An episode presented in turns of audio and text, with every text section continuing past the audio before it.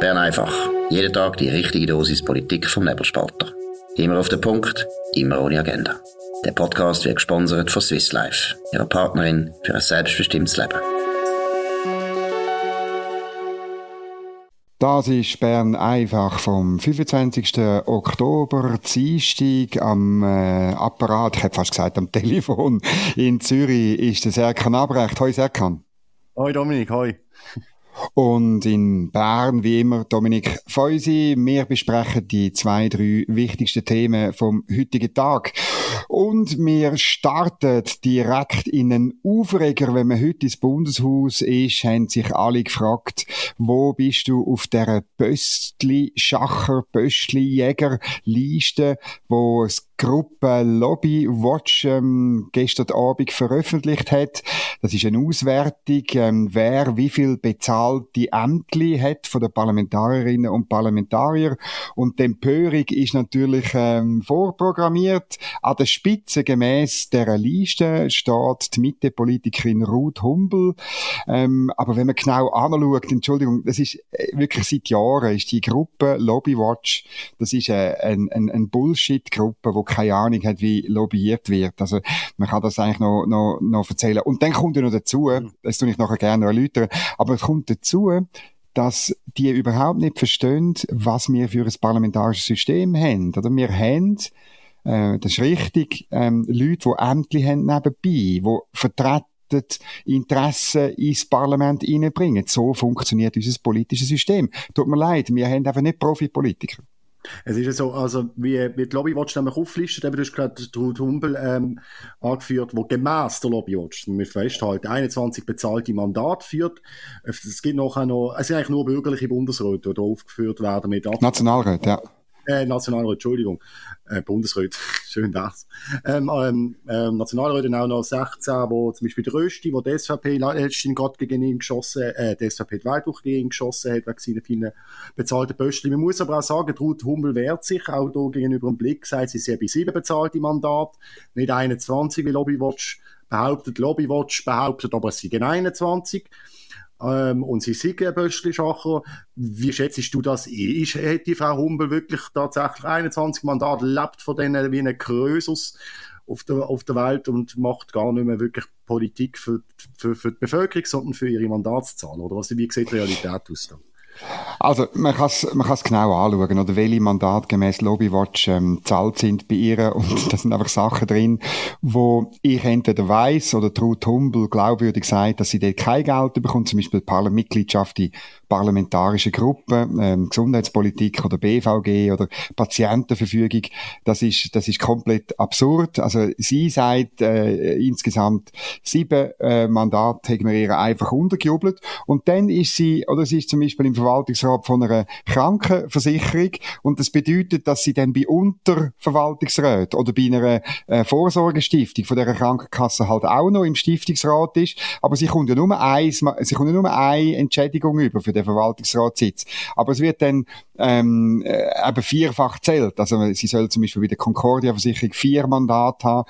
Bei Zurzach Care, das ist ähm, die, die äh, Institution, wo man kann Reha machen kann, fünf wegen eben vier Untergesellschaften, aber sie hat jeweils nur ein Mandat. Und das ist natürlich völlig unprofessionell, wenn dann so ein Grüppli von Leuten ähm, behauptet, sie hätte 21 Mandate. Das ist einfach nur dumm. Oder auch, auch äh, ganz äh, spannend ist, oder sie in der Stiftung Vita Parkour ist sie Präsidentin mhm. vom Stiftungsrat und sie kommt 160 Franken über im Jahr. Hui, ganz schlimm. 160 Franken für das äh, äh, Aufwand, was sie hat.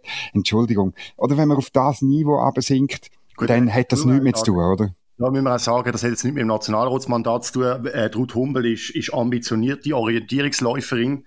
Ja, ja. Aber gute, natürlich. Also, es überrascht mich nicht, dass die jetzt bei Vita Parkour mitmacht. Ich meine, das ist ja für mhm. sie privat auch ein grosses Anliegen. Also, Oder es gibt, es gibt, es gibt für mich schon einen Punkt. Es wäre gut, wenn die äh, nicht nur ausgewiesen wären, die Mandat als bezahlt, sondern wenn der Betrag auch dort wäre. Und eigentlich müsste ja Ruth Humbel auch ein Interesse haben an dem, oder? Dann würde man nämlich sehen, 160 Franken, also äh, nichts, oder nichts Interessantes.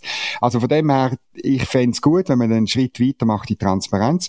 Und das Zweite, das ist aber leider abgelehnt worden, schon vor Jahren, und, und äh, ich habe jetzt schon lange nicht mehr keinen Vorstoß gesehen zu dem. Und das Zweite, oder, das ist halt das Problem von der Lobbywatch, das ist eine, eine linke Gruppe, die letztlich gegen äh, das Milizparlament schafft. Das, sie vergessen immer, und ich habe es einem Typ von denen mal erklärt, der, der grösste und wichtigste Lobbyist ist Bundesverwaltung. Das bleibt völlig im Dunkeln. Und die haben alle einen Lohn, äh, durchschnittlich 123.000. Aber die, die Lobbying machen, muss sich vorstellen, gibt äh, eigentlich in jedem größeren Bundesamt gibt's eine ein, ein politische Abteilung. Die machen nichts anderes als Lobbying, oder? Mhm. Das ist, haben die noch nie ausgewiesen. Haben es noch nie, auch nicht einmal in einem Nebensatz erwähnt, oder? Und dann muss man auch sagen, ähm, neben, neben denen, die Interessen ins Parlament vertreten, was durchaus, äh, wenn es irgendwie sehr um sehr viel Geld geht, das Problem kann sein, gibt es auch die anderen Lobbyisten, oder? Und das müssen wir auch zeigen. Und das ist völlig, das ist völlig im Dunkeln, oder? Und auch dort äh, muss ich echt sagen, ähm, dort sind die völlig blind letztlich, das ist ein ganzes äh, komisches Grüppli, wo einfach ein bisschen Stimmung macht gegen bürgerliche Politikerinnen und Politiker. Weil auf der Linken läuft es einfach anders, oder? Dort hat man natürlich ein, ein, ein, ein, ein äh, letztlich ist man fix irgendwo ähm, deponiert und man ist Profipolitiker und dann ist man genauso verbandelt, oder? Aber es läuft, äh, sagen wir, die Abgeltung läuft auf andere Art und Weise. Aber das ist äh, natürlich dann nie ein Aufreger. Bei ihnen ist bei den linken Politikern ist natürlich dann wirklich das Haupteinkommen. Also die leben dann nur von dem, das sind halt nicht so viele Mandate, aber das läuft auf Prozentanstellungen und so weiter. Und wie du richtig sagst, ja, bei der Verwaltung geschafft, natürlich gibt es dort, du hast die Political Advisors, wie man die dort genannt hat, von denen gibt es Horden, Herrscharen. Und das ist, finde ich, in dem Sinne auch nicht schlecht, da ist das Departement ihre politischen Interessen auch im Parlament vertreten. Aber, dass eben die Lobbywatch auf meinen Auge blind ist und sagt, es sind nur die Privaten, die die schlimme Sachen machen, und die Bundesverwaltung, und zwar von der kleinsten Abteilung, die Hierarchie Lobby betreiben im, im Bundeshaus, dann ist das in Ordnung und dann muss man es nicht aufzeigen. Aber bei Privaten ist es dann wieder Mai Mai und schlimm. Und da hat Lobbywatch wirklich ein bisschen äh, die Realität nicht gesehen. Die Realität, sie verkennt sie die Realität. Ja, eigentlich, also die machen das schon lang und eigentlich hat man lang das, äh, das Kampftrüppel ignoriert.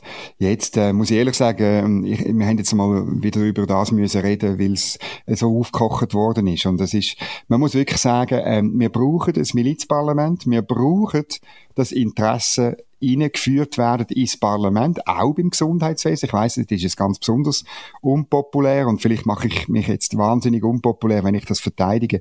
Aber ich finde, ich habe es vorher gesagt, wir können es ja transparent machen. Und es ist nämlich so, ähm, es gibt ähm, Preisunterschied, oder? Also ähm, zu meiner Zeit, als ich Lobbyist war, hat man so immer äh, handgleich mal Pi, hat man gesagt, der Nationalrat kostet äh, 20'000 Franken, ein Ständerat 40'000.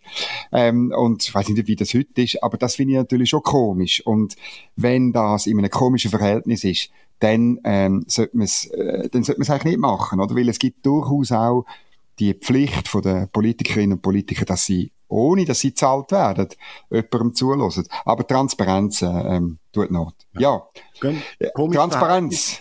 Transparenz, komisches Verhältnis, wenn man schnell weitergeht zum Verhältnis momentan umher in der Schweiz mit den Asylsuchenden.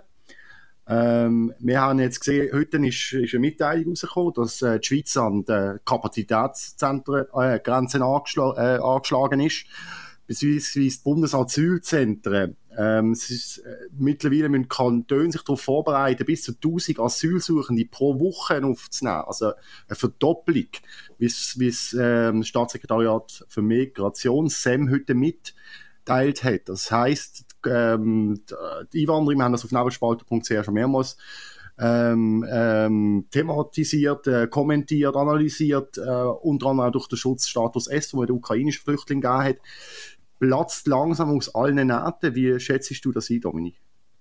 Ja, es sind schon verrückte Zahlen, die wir jetzt heute lesen können Also wir rechnen mit 22'000 Asylgesuchen bis Ende Jahr. Das sind 7000 mehr als im Vorjahr und eine Steigerung um 50 Prozent. Das ist schon sehr viel. Es sind so viele ähm, Gesuche wie seit der Flüchtlingskrise nicht mehr. Und es sind einerseits Ukraine-Flüchtlinge, oder? Ähm, äh, das hat damit zu tun, dass insgesamt äh, fast 70.000 Personen aus der Ukraine gekommen sind, wo man nicht eingerechnet hat in diesen 22.000, wo man, muss sagen, das sind ordentliche Asylgesuche. Also man hat dort eine wahnsinnige Steigerung eben auch, ist auf beiden Ebenen. Und äh, eben beim, beim Schutzstatus ist halt so, die Leute können kommen und an sich kommen sie sofort die Papiere über. Das ist in einer Notsituation ist das natürlich richtig, ähm, aber es ist noch verrückt, oder? Bei den Asylsuchenden, die tut man genau abklären, aus welcher Region in Afghanistan oder in Syrien kommt jemand, oder? Und je nachdem ist es eben unter Umständen möglich, jemanden auch wieder dorthin zurückzuschicken, oder? Und kommt jemand über ein äh, sicheres Land oder nicht, spielt alles eine Rolle. Beim Schutzstatus S spielt das eigentlich keine Rolle. Und äh, ja, am Ende vom Jahr geht man dort in diesem Bereich, Schutzstatus S, von 80 bis 85'000 Anträgen aus. Dann haben wir im ganzen Asylbereich, sind wir dann über 100'000. Und das ist äh, wahnsinnige Belastung. Ich habe gerade gesehen, dass man das äh, berühmte Gurnigel-Bad äh, brauchen. Das ist fast zoberst im, im äh, Gantrisch-Gebiet, im Gurnigel-Pass oben, ein altes Hotel, will mit 220 Menschen ähm, äh, sozusagen deponieren. Es ist dort oben dann, wenn es Herbst ist, ziemlich grusig. Natürlich, es ist besser als eine Zivilschutzanlage, und, und, aber ich finde es schon auch noch verrückt. Und das Interessante ist, äh, vor ähm, zwei, äh, vor, äh, vor einem Jahr hat ähm, ein, ein FDPler in Bern hat das gekauft mit dem Ziel, er werde das sanft renovieren und sofort wieder auftun, wie er es mit einem anderen alten Hotel in der Region gemacht hat. Es ist aber nichts passiert und jetzt wird's dort, äh, werden dort Flüchtlinge einquartiert. Das ist natürlich gut, dass man es in der jetzigen Situation macht, aber es hat auch ein bisschen einen komischen Geschmack, dass da jemand von einer Situation profitiert. Also man muss sagen, du hast jetzt gerade aus Bern erzählt, ich jetzt aus Basel, ist, ist zu einer linken NGO in Umlauf gebracht worden, das stimmt aber wirklich. Wir haben in Basel Stadt jetzt ähm, drei äh, Zivilschutzanlagen aufgemacht, zusätzlich. Und man dann, also wirklich teilweise in den, in den Zimmern, du kennst die vielleicht noch die Zivilschutzanlagen, weißt du, da hast du die Reihenbetter.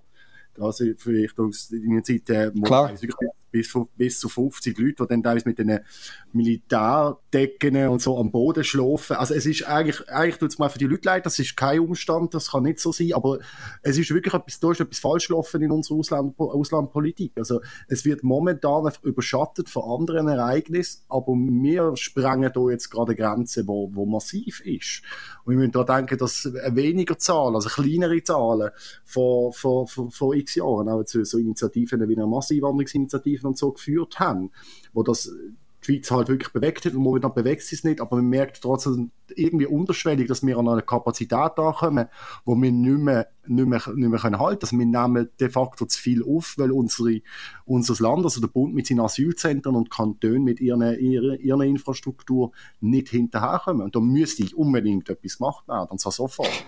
Das Thema ist eine Zeitbombe. Und es ist eine Zeitbombe einerseits ähm, für äh, Karin Keller-Sutter, ähm, ja, sie hat verschiedentlich gesagt, ja, ist jetzt halt so, äh, viel viel Konstruktives hat man nicht gehört und es braucht aber ganz sicher dort Massnahmen, weil äh, man muss einfach sagen, das System ist da für politische Flüchtlinge, nicht für Wirtschaftsflüchtlinge und insbesondere bei denen, die ähm, auf der auf der Balkanroute kommen und durch mehrere Länder, wo sie eigentlich nicht gefördert sind, aber wo es halt nicht so schön ist äh, zu leben. Ja, das ist ein Problem und ähm, wir sollten eigentlich ein System haben, hat man gesagt, wo funktioniert, wo die Verfahren schnell äh, durchführt, wo auch für Rückschaffungen sorgt in kürzester Zeit. Ich ähm, bin nicht sicher, ob die Zahlen, die wir jetzt vor uns haben, dass die das, äh, dass die das noch schaffen. Und das, glaube ich, könnte äh, am Schluss ähm, schwierig werden. Insbesondere auch für die Mitte und für die FDP oder die beiden bürgerlichen Parteien, die sich eigentlich um Zuwanderung, wo immer froh sind, wenn es bei der Zuwanderung nicht viel läuft, weil dann, dann schläfen sie letztlich. Wir haben aber nächstes Jahr Wahlen und ich kann mir vorstellen, die Zahlen, die jetzt kommen, die könnten nur der SVP nützen. Genau, das äh, glaube ich eben auch. Ob das gut ist oder nicht, kommt dann auch darauf an, wie es die SVP wieder ausschlachtet. Aber es wird irgendwann werden an die Gemeinden und ähm, an ihre... Natürlich, das kostet Millionen. Das kostet Millionen und die werden sich dann irgendwann wehren, wenn es zu viel wird. Und die Politik muss dann handeln. Leider ist es dann teilweise eben zu spät.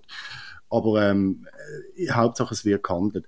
Handlungsbedarf, gehen wir noch schnell zu dem nächsten Thema schnell über, sieht auch das SRF oder jedenfalls äh, alarmiert äh, das SRF News heute. Äh, irgendwie ist wieder Stimmung bei den Medien ist schlecht, gemäß dem Jahrbuch Qualität der Medien. Alles ist schlimm und äh, besorgniserregende Entwicklungen sind im Gang. Was berichtet das SRF Ja, also die, das Jahrbuch Qualität der Medien, das ist äh, auch eine sehr eine absurde Statistik, ist fast so schlimm wie Lobbywatch, weil das ähm, letztlich äh, mit einem Vorverständnis von Journalismus und Medien gemacht wird, wo, ähm, wo deutliche Schlagseiten hat und auch die, vor allem die, die die Qualitäts, also die Qualitätsranking, das ist äh, komplett absurd, wie das gemacht wird. Das wird auch nicht offengelegt, richtig wie man es macht. Das sind subjektive Einschätzungen, also keine Messungen. Darum ist das Ganze nicht empirisch, sondern einfach eine Einschätzung. Ähm, äh, aber was mich jeweils interessiert, und das ist für mich wie eine Art, ein, ähm, ja, wie kann man sagen, ein, ein Pegelanzeiger, wie viele Leute das keine Medien mehr konsumieren. Und da steht drin, dass offenbar eben 40 Prozent der Leute sich nicht mehr für Nachrichten und Politik interessieren. Äh, das ist eine Behauptung, aber mindestens die 40 Prozent tun keine Medien konsumieren. Und das ist lustig, weil die, die äh, ich glaube, sind Soziologen oder sonst irgendwelche Leute an der Uni Zürich, die das Jahrbuch machen, die finden das dann immer wahnsinnig schlimm, aber sie fragen sich nie konsequent, warum. Und es ist klar, ähm, man kann halt die Leute nicht äh, dazu zwingen, etwas zu konsumieren, wo sie doof finden, wo ihnen kein Bedürfnis ähm, äh, letztlich abdeckt. Und ja, man redet dann von News-Deprivation. Äh, man, man, sagt eben, dass sie dass sie ähm, äh, das Phänomen, dass Leute keine Medien konsumieren. Man tue viel mehr, man tue halt viel mehr Social Media konsumieren, gerade bei den Jungen, als Journalismus. Ganz schlimm, ganz schlimm, oder?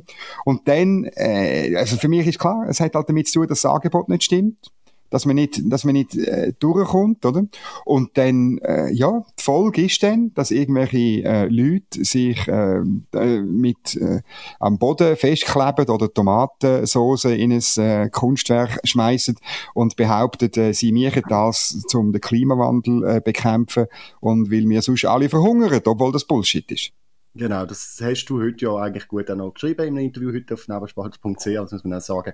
Ich muss da auch noch etwas dazu sagen, mit Betrieben eigentlich nicht gerne Kollegen schelten, aber es ist ja so, dass SRF das gerade berichtet, ist gestern, ähm, hat auch einen Hintergrund, nämlich im Jahrbuch der Qualität, äh, Qualität der Medien wird, das tut der Leiter äh, von der Bundeshausredaktion, äh, Philipp Burkhardt, auf, auf, auf Twitter auch groß hervorheben, werden die Sendung von SRF News, Echo der Zeit und Rendezvous als äh, die Medientitel mit der grössten Qualität und der Rele Relevanz in der Schweiz gehört. Und das tut man natürlich gerne ausschlachten beim SRF. Ist noch irgendwo durch ironisch, weil gerade just heute ähm, eine Rüge wieder gekommen ist von der Ombudsstelle, gegen, genau gegen das SRF News und das Echo gezeigt, genau gegen der Kollege Burkhardt, ähm, Leiter Bundeshaus. Es ist wieder eine Rüge mehr in Sachen äh, 35-Beschaffung. Da, da, da geht es darum, um eine Analyse wo der Leiter Bundeshausredaktion geschrieben hat und ein Bericht dann auch im Radio, äh, wo man dann als Analyse tarnt hat. Und viele Leute haben sich beschwert und gesagt, das ist keine Analyse, das ist einfach ein Kommentar. Und äh, die Ombudsstelle hat jetzt da das SRF gerügt, weil gesagt hat, immer können unterscheiden zwischen einer Analyse, wo verschiedene Argumente gegenübergestellt werden ob man sich eine Meinung kann bilden und einen politischen Kommentar, wo die politische Haltung kommuniziert wird. Und die Ombudsstelle kommt dort zum Schluss, dass SRF nicht verstanden hat, was ein Unterschied zwischen einem Kommentar und einer Analyse ist. Und das, was das SRF gemacht hat, wieder einmal mehr, ist übrigens eine Rüge jetzt in der Nachwehe, jetzt ist das Geschäft ja durch, um die ganze Kampfjetbeschaffung, wieder einmal mehr Rüge an die so gerühmten Sender aus dem Qualitätsbuch der Medien, dass, dass sie nicht Grund Haltung eigentlich das, was man muss machen im öffentlich-rechtlichen, nicht eingehalten haben, sondern einfach ihre politische Meinung wiedergegeben haben, ohne irgendwelche Argumente einzufließen. Und noch schlimmer, weil es, ähm, das SRF dort behauptet hat, dass das Volksrecht untergraben werden, ähm, weil man nicht mehr über die 35-Initiative abstimmen, weil das Parlament in der letzten Session äh, durchgewunken hat, das Geschäft. Da hat der Ombudsstelle auch nochmal gesagt und gesagt, das stimmt nicht, das ist alles im Rahmen des Gesetzes gesehen und das SRF darf nicht irgendwie suggerieren, dass da vom Parlament irgendwelche Volksrechte untergraben werden. Also so viel zur Qualität der Medien und dem Buch Qualität der Medien dieses Jahr. Ja, aber der Witz ist, dass die Serie Rügen, und man muss noch äh, betonen, es kommt von der Ombudsstelle SRF, das ist ja die Stelle, die eigentlich bei SRF angegliedert ist, der Esther Giersberger, und sie tut ja in der Regel immer pro SRF entscheiden. Also das ist also schon sehr speziell, entweder jetzt bei der Esther Giersberger einen Gesinnungswandel gegeben, oder ähm, es ist wirklich sehr, sehr grob, äh, der Verstoß durch, äh, durch äh, SRF. Aber äh, das, ist, das ist interessant, das spielt dann keine Rolle in dem Qualitätsranking von den Soziologen von der Uni Zürich, interessanterweise. Das ist äh, eigentlich egal. Ähm, und ja, darum relativiert das auch. Äh, letztlich bin ich da immer sehr skeptisch. Ich finde, wir brauchen eine Vielfalt an Medienprodukten. Es braucht ähm, eine grundsätzliche Presseethik, die wird aber wesentlich von den Medien selber eingehalten. Ich halte auch nichts von dem Presserat, dem Pseudo, ähm, Pseudo, wie soll man sagen, Aufsichtsgremium oder mhm. äh, letztlich ist es eine Ideologieprüfung, die man dort machen kann mit Linksdrall. Ähm, da halte ich gar nicht davon. Wir müssen wirklich reagieren auf Leute, auf Zuhörerinnen, Zuhörer, Leserinnen und Leser, die uns schreiben. Wir müssen unsere Arbeit so gut machen. Und wir müssen uns bewähren im Wettbewerb. Wir müssen Leute erreichen, die das Gefühl haben, mal, wir schauen euch, wir lesen euch, wir abonnieren euch. Das ist das Entscheidende. Und was da als Soziologen aus der Uni Zürich meinen, das ist eigentlich Nebensache. Zuhören, abonnieren, das Stichwort gewesen. Genau, das ist ein wunderbares Stichwort. Und zwar ähm, auch jetzt noch läuft ja unsere Aktion 50% Rabatt aufs Abo. Und zwar ähm, muss man auf den Link, was unten dran hat, Abo lösen, draufklicken, muss ein Jahresabo lösen. Und äh, beim Rausgehen dann, beim Checkout, kann man einen Code eingeben. Und äh, der Code, äh, ihr wisst es vielleicht schon, wenn ihr jeden Tag zulässt, was ich natürlich hoffe, der Code ist der, äh, der Name vom derzeitigen ähm, Favorit für die Bundesratswahl. Aber man muss den Umlaut ausschreiben. Also man muss nicht blöchliger schreiben, sondern bloechliger. So, mehr sage ich nicht. Und dann, wenn ihr das alles schafft, das ist eine brutale Hürde, ist mir klar, dann willkommen in der Nebelspalter Familie, willkommen bei einem Medium, ähm, wo auf Qualität Wert legt und wo direkt euch Leserinnen, Leser, Zuhörerinnen und Zuhörer verantwortlich ist, was Qualität angeht. Ihr könnt uns schreiben auf redaktion.nebelspalter.ch. Ihr könnt äh, euch kommentieren, unten dran, ähm, da bei dem Podcast. Ihr sind sehr äh, willkommen, wenn ihr das macht und wenn ihr uns weiterempfehlt und wenn ihr uns kommentiert, korrigiert und kontrolliert, wie es immer so schön geheißen hat im Militär. Aber ich glaube, eine andere Reihenfolge, gell? Sehr kann, aber ist ja gleich. Ja, und, gleich. Ist ja gleich. Nein, aber jetzt fertig, dummes Geschwätz. Wir wünschen allen einen schönen Abend. Wir sind morgen wieder für euch da. Merci fürs Zuhören und eine gute Zeit. Wo ist der Knopf? Da ist der Knopf. Das war Bern einfach, immer auf den Punkt, immer ohne Agenda. Gesponsert von Swiss Life, ihrer Partnerin für ein selbstbestimmtes Leben.